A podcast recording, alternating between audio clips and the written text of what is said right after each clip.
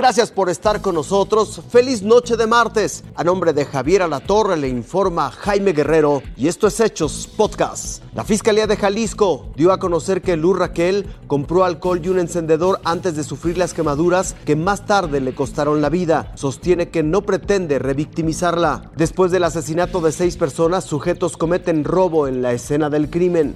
En la imagen se ve a Luz Raquel Padilla en el pasto. Es así como la encontraron el 16 de julio en un parque de Zapopan, después de sufrir severas quemaduras en casi la mitad de su cuerpo.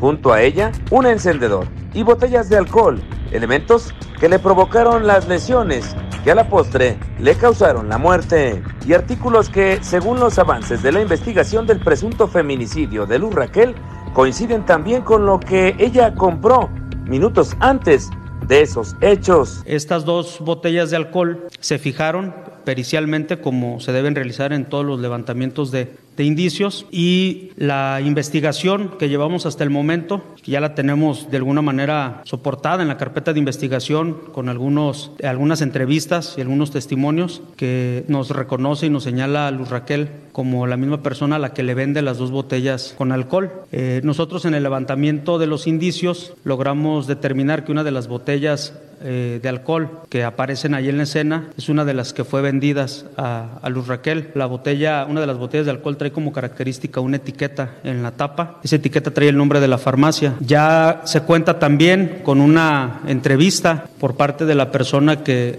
reconoce y señala haberle vendido un encendedor que concuerda con las características que fue localizado en la escena. La cubeta que también aparece en la imagen de la línea de tiempo de los hechos presentados por la Fiscalía pertenece a una de las personas que auxiliaron a Luz Raquel esa tarde noche del sábado 16.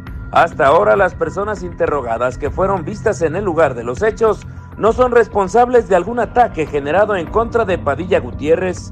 Ya tenemos los testimonios por lo menos de dos que nos dicen que en efecto ellos materialmente la auxilian a, a, pagarla. Ya tenemos sus entrevistas, están obviamente localizados. Si hubiese una diligencia posterior que tuviéramos que realizar con ellos, tenemos dónde encontrarlos y seguimos buscando a las otras dos personas que ellos nos refieren. El fiscal general de justicia de Jalisco también presentó otros dos videos.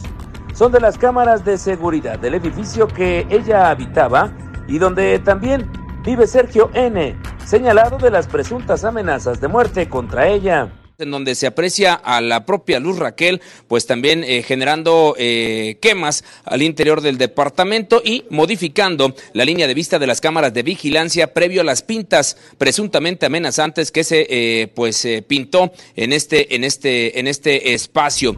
Méndez Ruiz subrayó que estos avances son hasta ahora hipótesis de la investigación que aún no concluye y se investiga con perspectiva de género decirles que vamos a seguir trabajando, eh, no vamos a cesar con la búsqueda en el, en el lugar, hay, hay puntos que seguimos inspeccionando, eh, estamos incluso agotando la investigación, trabajando, tocando casa por casa, eh, todas las personas que nos puedan dar algún dato respecto de estos hechos a la carpeta de investigación suma y pues bueno, la intención precisamente es eh, aclarar estos hechos.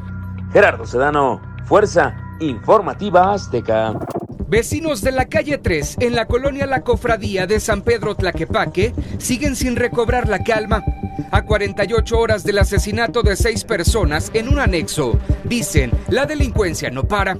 Ya de unos tres meses para acá van como unos 20 cuerpos entre quemados, balaseados y desaparecidos. A través de la puerta principal se ve la fachada del centro, así como zapatos arrumbados, pinturas en aerosol y utensilios de cocina. Sin puerta y prácticamente sin vigilancia es como se encuentra ahora este centro de rehabilitación que operaba de manera clandestina, a decir de las autoridades de San Pedro Tlaquepaque. Los sellos han sido violados y la puerta quedó derribada. Hasta esa zona han arribado familiares de personas anexadas. Con estos datos se presume que una veintena de personas sigue sin ser localizada.